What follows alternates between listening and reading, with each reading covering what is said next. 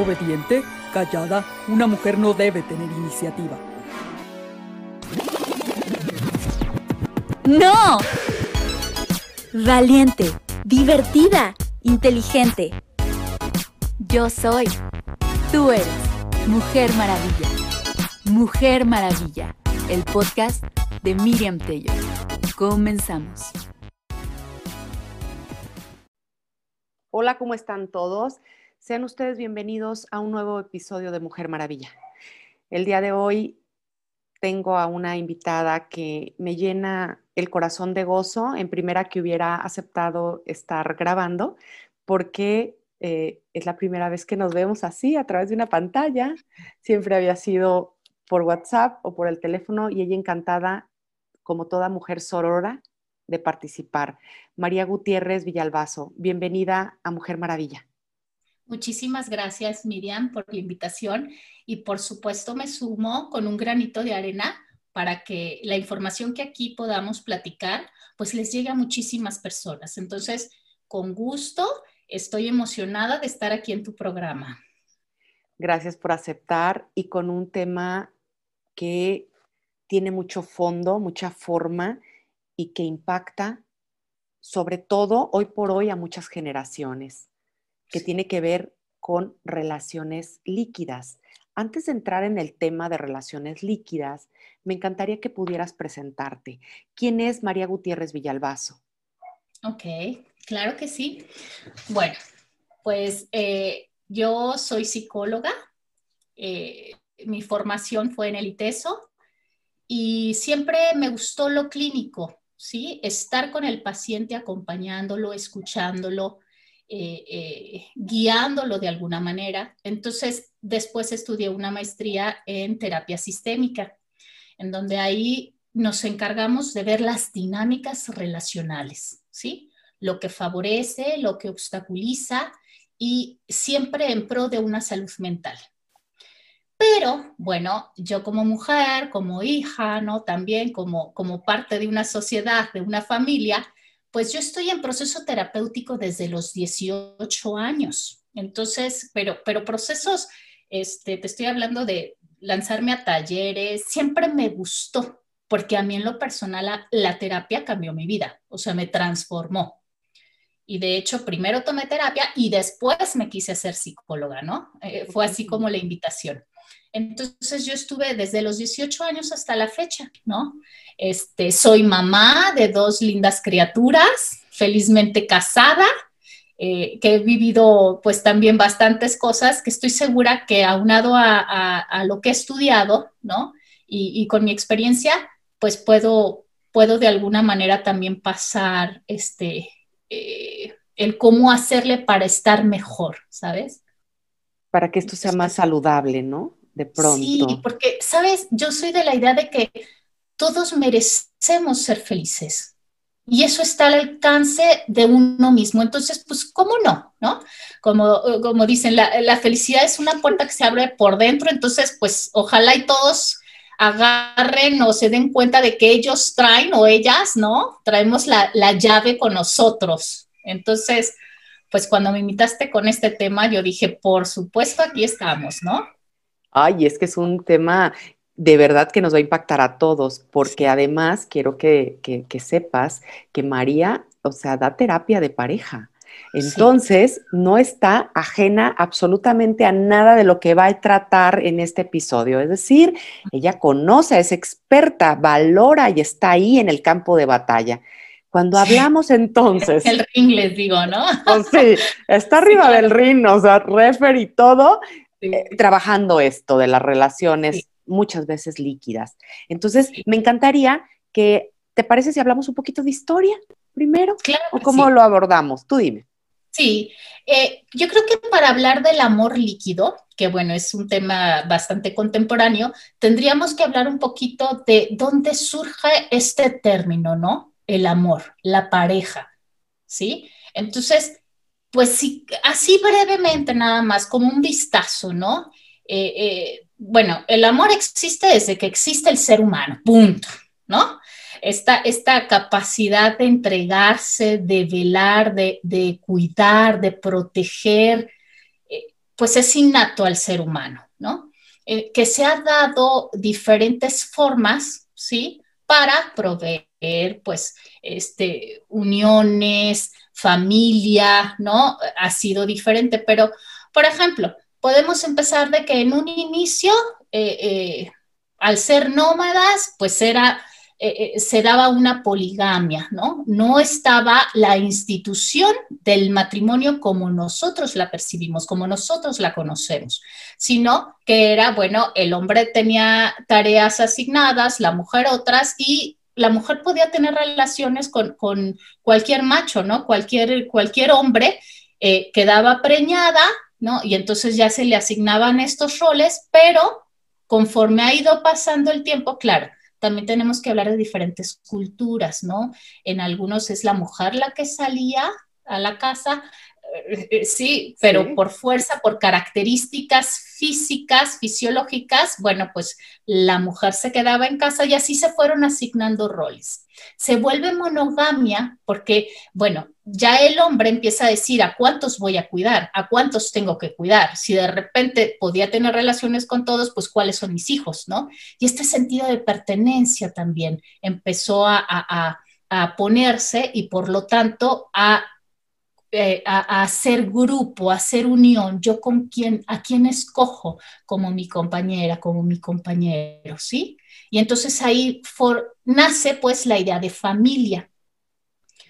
Conforme va pasando el tiempo, por supuesto, el, el amor romántico que uno conoce, ¿no? Que uno se casa por amor, porque me enamoré, pues no existía. Sí, estamos hablando de que los matrimonios o el amor era escogido por la conveniencia, ¿Qué voy a yo a obtener? ¿Qué voy a conseguir con esta unión? Por lo general era acrecentar este, riquezas o mínimo intercambiar, ¿no? Tener, exacto. Va pasando el tiempo, yo creo que es hasta el siglo XVIII o XIX cuando, cuando uno empieza ya a, a concebir, ¿sí? El amor romántico, es decir, ojo, no quiere decir que uno no se enamorara, no, pero no era eh, eh, este, fundamental pues estar enamorado para unirse a alguien, ¿sí? Después, por supuesto, ya viene este concepto, ya yo me enamoro, por lo tanto busco casarme y se empiezan a desarrollar muchas teorías. Ahorita eh, hay muchos autores, pues, que ustedes pueden buscar, ¿no? Pueden, pueden, este, documentarse, ¿sí? Pero entre ellos es uno que yo uso mucho, que es Sterberg, que es habla, eh, él a partir de los 80s, 90s más o menos, empieza a hablar de la triada del amor, ¿sí? De lo que se requiere para consolidar una relación de pareja.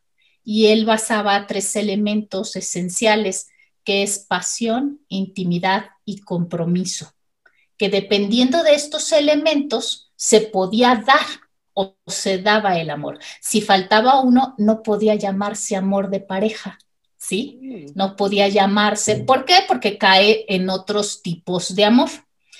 Pero, eh, bueno, regresando un poquito, ¿no? Eh, ahorita, por lo general, aunque sigue habiendo matrimonios por conveniencia, aunque sigue habiendo amores no correspondidos y uniones, etcétera, etcétera, bueno, nos da el panorama para indagar hoy. ¿Qué es el amor hoy en día? ¿Por qué las personas deciden estar con alguien? ¿O por qué no? ¿Sí? ¿Por qué prefieren estar solos? Con este de Sterman, de, lo que eh, decía de los elementos, ¿qué está pasando hoy en día? Que quizá no hay compromiso o que quizá la intimidad, bueno, ya salió por la ventana Entiéndase que intimidad no es la cuestión sexual, no es la cuestión erótica. La intimidad es, es la, el vínculo, es, es la cercanía, es la amistad, ¿sí? Es donde se, se desarrolla la confianza. Mientras que la pasión, por supuesto, tiene que ver con lo sexual, ¿sí? Pero no nada más con lo genital o, o con lo corpóreo, sino con el deseo, es muy importante en una pareja que haya este deseo, ¿sí? Y el compromiso, bueno, pues por supuesto, no solamente es este, el matrimonio o, el acta que diga que hay, no, somos uno para el otro, sino que es esta cuestión de pertenencia. Es decir, cuando hay un sentimiento de pertenencia, yo me sé uno con el otro, pero sin dejar de ser dos, diría Carl Jung aquí. ¿Sí? Entonces, ¿cómo podemos calibrar si hay amor o no hay amor revisando estos elementos? ¿Sí? Y ahí podemos empezar a clarificar esto del tema del amor líquido, Bauman, de, eh, que, que lo supe ya después por ti, ¿no? Está en esta cuestión de, fíjate, como de un estudio de decir, ahorita son amores de bolsillo, es decir, lo necesito y lo saco, no lo necesito y lo guardo. Ajá, y creo que esto tiene que ver un poco con la historia. Si antes eh, yo necesitaba establecerme en la pareja por, por algunos asuntos eh, de protección, de estatus, eh, sí, que era un, acuerdo mutuo de, protección y reciprocidad, pues hoy en día ya no estamos en esos tiempos. Entonces, lo que facilita aún más, sí, no crear estos compromisos. Resulta cómodo. En esta modernidad nos resulta cómodo. Fíjate que cómodo y quizá menos amenazante. Exacto, sí. Lo que yo me he dado cuenta es que tenemos eh, que clarificar conceptos. Muchas veces la palabra compromiso, yo lo noto en sesión, está ligada a, a perder la libertad, a estar encarcelado, a estar cuando no el compromiso lo que precisamente da es la libertad para volar y regresar, pues, ¿no? Entonces, habrá que ver desde qué postura, desde qué conceptos yo construyo mis ideas de lo que son eh, una relación de pareja. Y tendrá que ver, por ejemplo, ahí me detengo un poco, que esas construcciones sean por... Mm, prejuicios o por temas culturales aprendidos familiares? Sí. ¿Tendrá que ver eso? O sea, que de pronto yo entro ya a una relación, pero ya vengo lastimada tal vez de mi niñez, o tal vez vengo lastimada de lo que creo va a volver a ocurrir y me blindo. ¿O qué es lo que pasa, por ejemplo, cuando entran contigo a terapia y, y, tú ves eso, ese miedo, esa relación líquida, ese amor líquido que los hace de alguna manera colocar frenos o candados? Fíjate que yo creo que son varios factores. No puede ser nada más de que porque la crianza, sino efectivamente lo cultural, lo genético. Eh, eh, tiene que ver todo, ¿sí? Lo biológico inclusive, ¿no? Eh, este, nuestros cerebros son diferentes. Entonces yo cómo voy a percibir, cómo voy a sentir es diferente al otro yo lo que veo mucho respecto al amor líquido es que efectivamente en la infancia hay necesidades no resueltas. Mira, como seres humanos, todos, todos, todos tenemos la necesidad de amor y aprobación. Todos. A mí que no me digan, no, a mí no me interesa. No. Así, de hecho, es, e, eso nos ayuda en nuestro desarrollo. El ego va por delante, el ego va por delante. bueno, habrá que distinguir aquí el ego y de la esencia, pero sí, el ego es un constructo de la personalidad, pero que en realidad aleja un poco de la esencia. Pero ese es otro tema, ¿eh? está buenísimo. sí, luego lo, lo, lanzamos. Sí, claro. lo veremos. Pero, por ejemplo, en la infancia, esta necesidad de amor y aprobación, pues uno la va a encontrar, si nos va bien, ¿no? Con, con los encargados de nuestra crianza. Por lo general es papá o mamá, algún abuelo, abuela, tío, ¿sí? O una persona que esté al cuidado de nosotros, ¿sí? Cuando hay esto, bueno, pues la persona, como diría Eric Erickson, el que maneja las etapas de desarrollo, va a obtener lo que necesita para avanzar a la siguiente etapa. ¿sí? Entonces, si el niño, la niña, se siente amado, pues va a poder amar. Es como el dicho, ¿no? Eh, este, no le pidas peras al olmo, o sea, vamos, damos lo que tenemos, punto. Somos incapaces de dar algo que no tenemos. Esto si se vive en la infancia, pues lógicamente nos va a ir preparando para una de las etapas que Eric Erickson menciona en intimidad o aislamiento, que es una etapa precisamente en donde ya estamos listos para relacionarnos con el otro. Ya nos interesa involucrarnos emocional y amorosamente con el otro. Cuando yo no tuve la seguridad de ser amado, pues para mí va a ser una amenaza relacionarme. Entonces, ¿qué decido hacer? No intimido, no creo estos vínculos. Y si los uso, va a ser exclusivamente para una satisfacción de mi propia necesidad, quizá inconsciente. ¿Sí? Entonces, ¿qué hago? Cosifico al otro, o sea, lo vuelvo objeto de mi objeto de, de la necesidad que tengo, pero lo dejo de ver a él o a ella. ¿Sí? Entonces, ahí entramos en, este, en esta cuestión de amor líquido, de esta, de esta visión mercantilista, de esta visión de compro, quiero, tengo, ¿no? Si no, lo necesito, lo desecho. ¿Por qué? Porque el otro se ha convertido en el objeto de satisfacción a mis propias necesidades.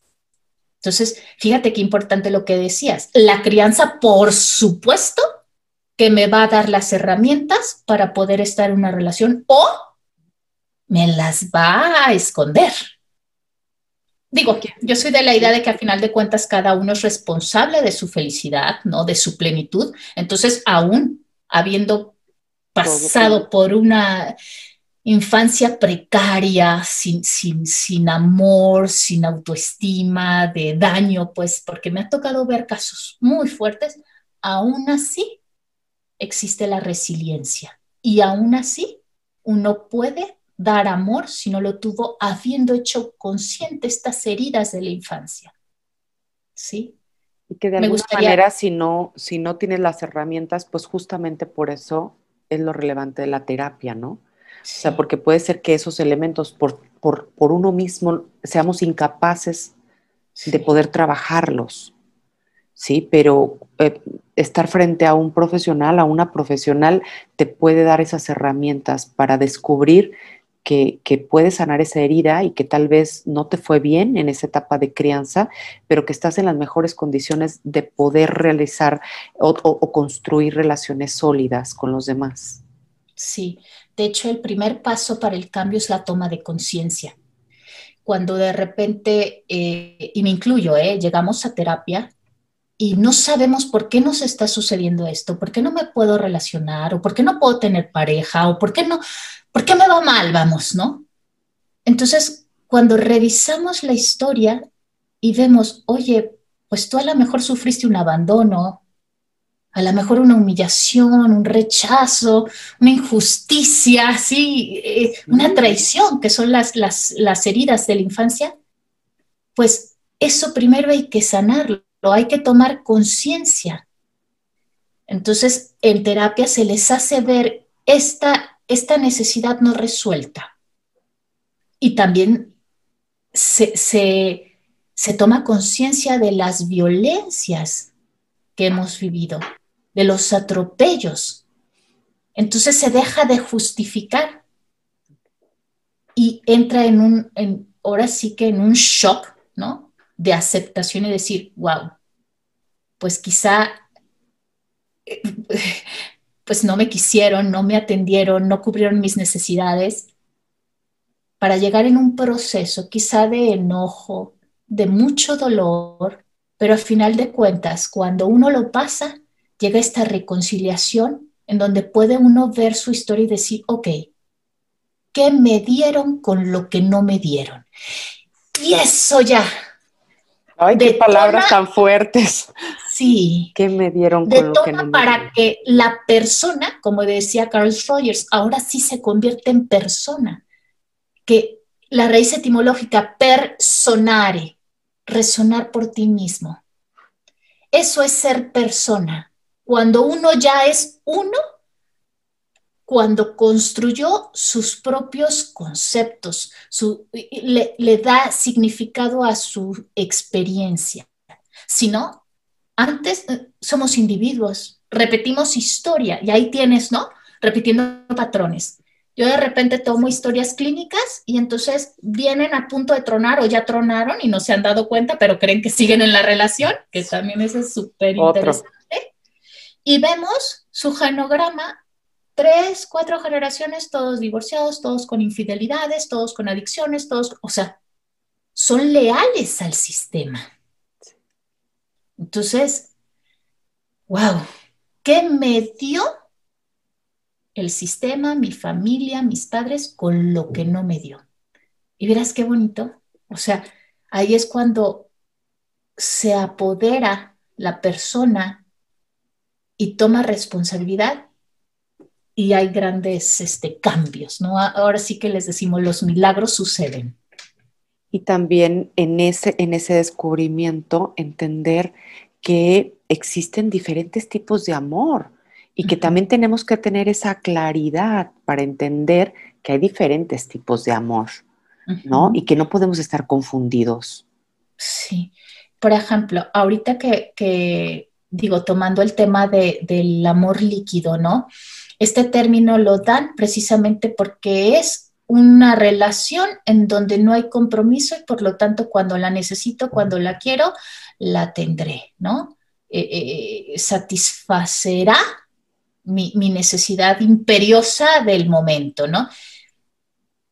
Pero ¿dónde está el amor fraternal, ¿no? Mm. El amor materno, Eric Fromm habla mucho también del amor de Dios y del amor a uno mismo, que aquí me gustaría también entrar, el amor a uno mismo.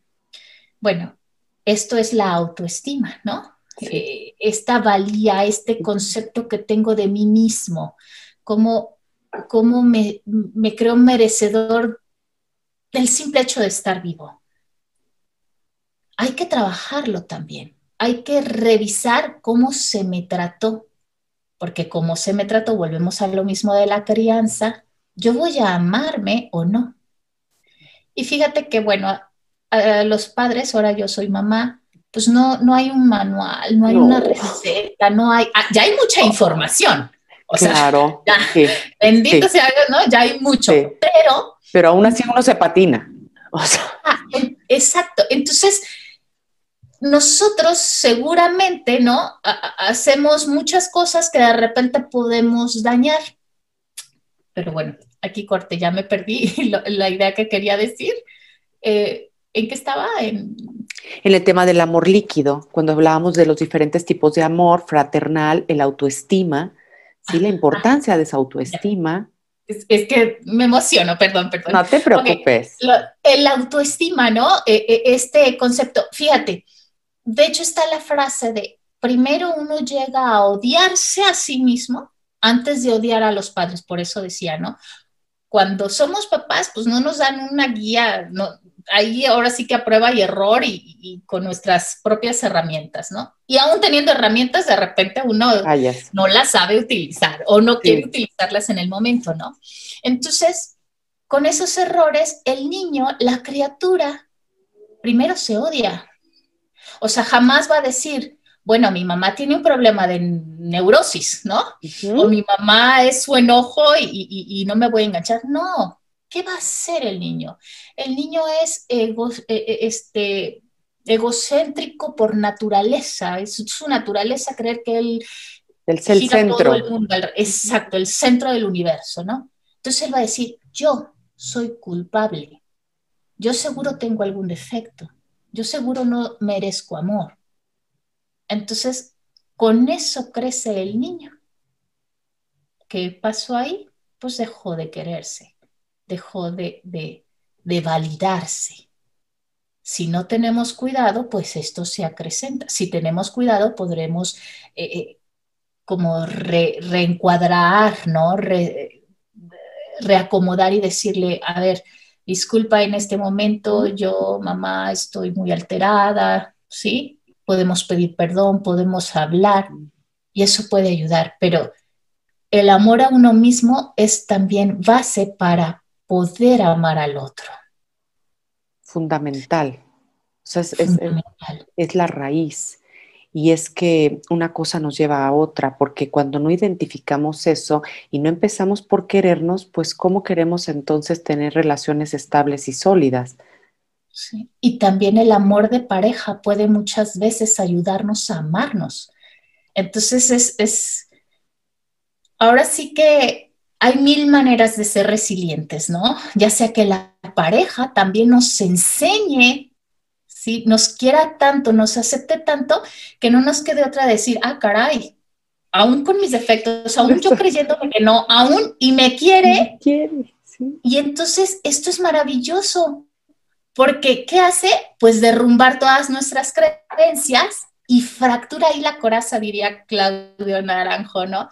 Fractura la coraza y empieza a abrirte a un panorama nuevo, de decir, yo merezco amor porque solamente aquello que es aceptado, que se acepta, puede también cambiar. O sea, si yo me la vivo peleando, negando, pues no voy a vislumbrar, ¿no? Eh, que, que el camino sigue. Voy a quedarme atorada, voy a quedarme enojada, frustrada, deprimida. Pero imagínate, a lo mejor una persona con una crianza desfavorable, ¿sí? Con unos padres ausentes o maltratadores, etcétera, etcétera, ¿no? Que se encuentra con una pareja que la ama, lo ama. ¿Qué va a pasar? No sé cómo de, ay, que o sea, no sé si sea real o no. O va a huir, ajá, o va a huir. no, ¿no? Esto no es amor, amor es que me peguen, ¿no? Claro, claro, claro. Va a decir, ah, caray, lo que yo creí que era amor no es amor, ¿no? Y esa es la invitación, ¿no? Como, como empezar a discernir qué me hace bien, qué no, ¿sí? Bueno, no sé. Sí, e, e, e, exactamente. Tendríamos que primero separar eso, ¿no? Eh, mi autoestima, qué es lo bueno y qué es lo malo, pero objetivamente, pensándolo de manera muy objetiva, para que entonces entiendas que no es saludable que hoy por hoy se estén gestando tantas relaciones líquidas. Sí. Que, que, se trate a las personas como objetos y se desechen, porque creo que en ese, en ese desechar te estás como autodesechando tú también. No sé, esa impresión. Ajá, ese vínculo en el que dices, no, si, si te quiero, te llamo, si no, no te quiero, no te llamo, cuando algo ya no me gusta, mejor ya no, pero en ese momento también te estás desechando tú. Claro, claro, es que el otro es solamente la proyección de mí mismo. Si el otro, esa es la función, o sea, nos pone un espejo, ¿sí? Por lo tanto, si yo desecho, ¿sí? O, lo tomo, fíjate la palabra, lo tomo como cosa, ¿no? Sí. En un momento, ¿qué estoy haciendo? Yo estoy cosificándome también. ¿Sí? Entonces, también aquí entra otra cuestión que, me gustaría, aunque sea así brevemente, ¿no? Pero el complejo de Edipo también entra, interrumpe muchísimo esta vinculación con el otro. Y el complejo de Edipo es cuando, ah, te digo así brevemente, eh, está la pareja, papá, mamá y está un hijo, ¿no? Es normal que entre los 3 y 5 años el niño empiece, ella es mi novia, mi mamá, ¿no? ella es mía y tú quítate y yo aquí y yo allá. Cuando hay una pareja sana, ¿sí?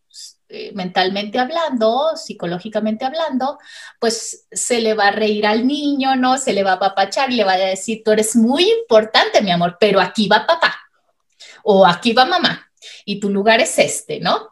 Entonces el niño se va a enojar, se va a emberrinchar, pero va a aprender dónde debe de estar, dónde es su lugar. Su lugar. Pero si nos encontramos con papás desequilibrados, con carencias, con heridas, sin esta toma de conciencia de que ellos son los padres, ¿no? Entonces, ¿qué hace? Se empieza, ¿no? A competir. Sí. Entonces, se compite por amor de mamá o de papá, dependiendo, ¿no? ¿Y qué sucede ahí? Pues hay una desorganización de los miembros del sistema. Entonces el hijo se convierte efectivamente en el novio, en la pareja de papá. Entonces al rato el niño está durmiendo en su cama, ¿no?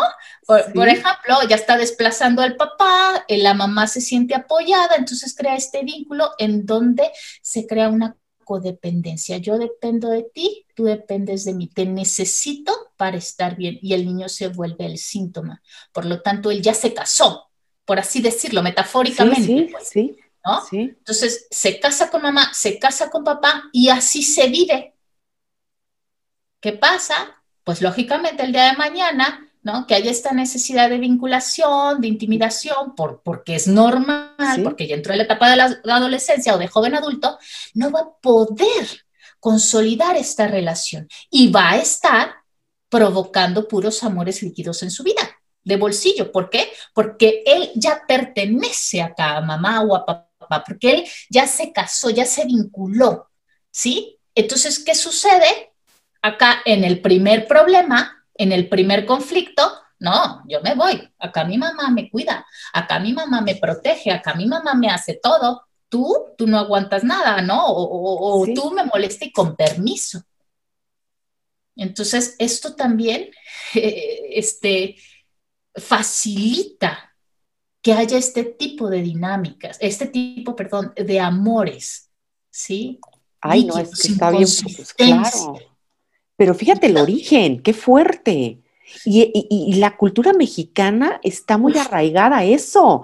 O sea, es que me, siento tus palabras como, como rebotadas en una realidad cultural en México, ¿sí? En donde justamente pasa eso. Nace un hijo, nace una hija y entonces ese, ese matrimonio deja de ser matrimonio, porque tienes ahí a la figura de la hija o del hijo siendo la, princesa o el príncipe o el, eh, o el, centro de atención. Y, y eso en lugar de favorecerlos con la información que tú me estás dando, implica que les estás causando daño a futuro para entablar relaciones saludables. Sí, entonces, ¿qué tenemos?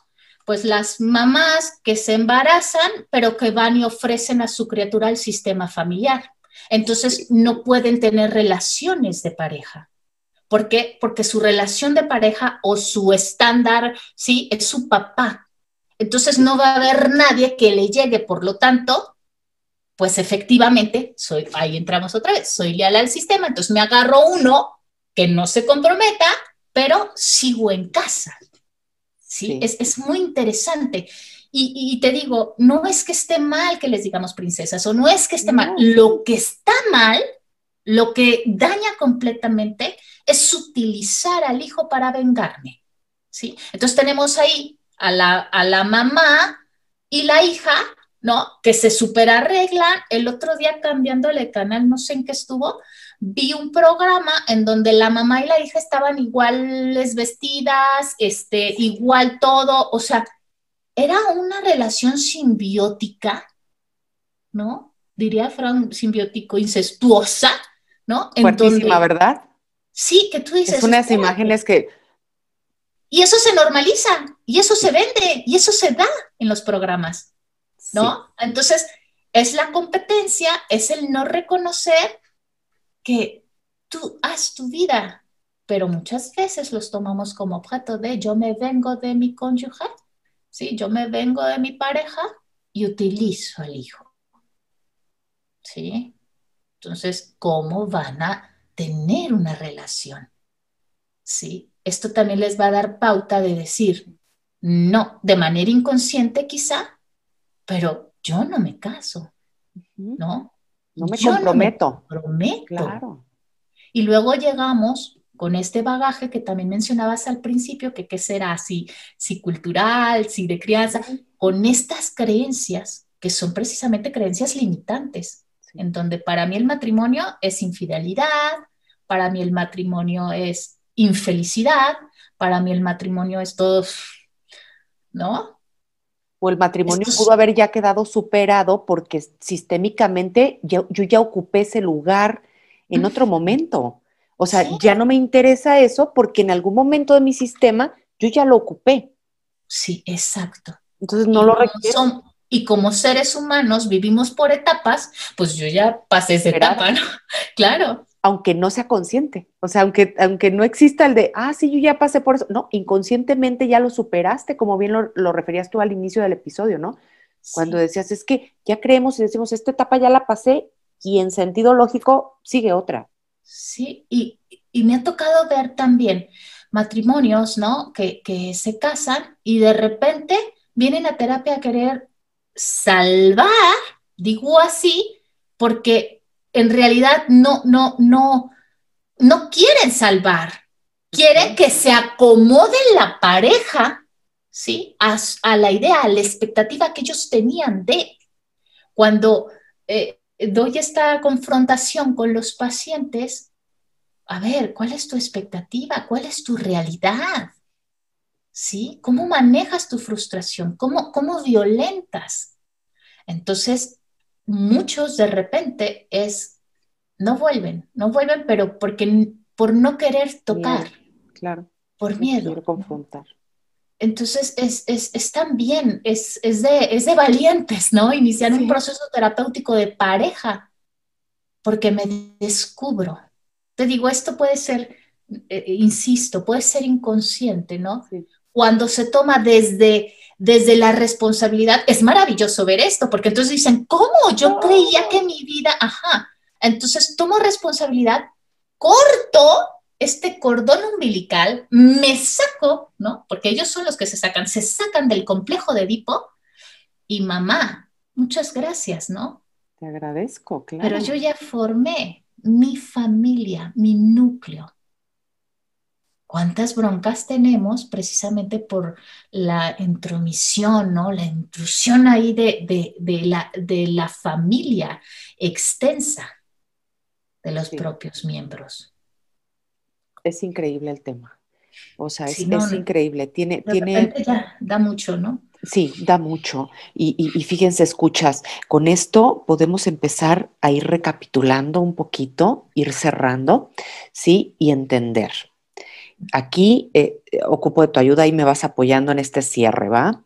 Ah, estamos hablando de que es importante que, que identifiques y abraces tu origen. Sí. Sí, identifica y abraza tu origen. Al tener abrazado tu origen, vas a poder entender en qué espacio del sistema familiar o de vida te encuentras. Para que entonces seas capaz de identificar por qué eres recurrente en tener relaciones líquidas, que ya lo explicó aquí de manera muy puntual María. ¿Por qué no te quieres comprometer?